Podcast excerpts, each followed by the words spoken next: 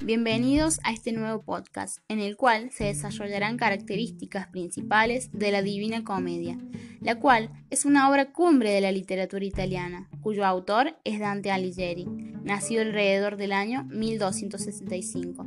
Fue poeta, prosista, teórico de la literatura y pensador político italiano. Es considerado como una de las personalidades más distinguidas de la literatura universal apreciado por su espiritualidad y por su profundidad intelectual. La obra representa la transición del pensamiento medieval al renacentista y nos relata a través de sus cien cantos el viaje del alter ego de Dante, que guiado por el poeta Virgilio recorre los nueve círculos del infierno, los siete giros del purgatorio y luego llega al paraíso. En todo el poema aparecerán personajes del ámbito político, literario, artístico e histórico, que sufren tortuosos castigos por los pecados cometidos en la vida.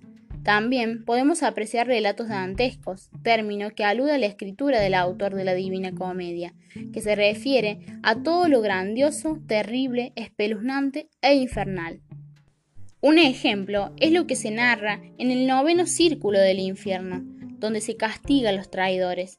Tenemos como ejemplo al conde Ugolino, que deja por un momento de devorar la cabeza del arzobispo Ruggeri para contarle a Dante cómo ese traidor lo encerró en una torre junto a sus hijos para que murieran de hambre, explicando con gran pesar que sus pequeños le rogaban que se comiera sus carnes. Es por eso que Ugolino es conocido como el conde caníbal y es representado en ocasiones comiéndose sus propios dedos. Pero se preguntarán por qué Dante realiza ese viaje arriesgado en el que se evidencia su gran temor y tristeza al ver los hechos que ocurren.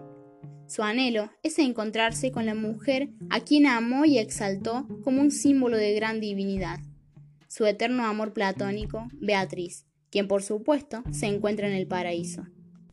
El propósito central de Alighieri con la escritura de su Divina Comedia es mostrarle a la humanidad los horrores del infierno, del purgatorio y las glorias del paraíso.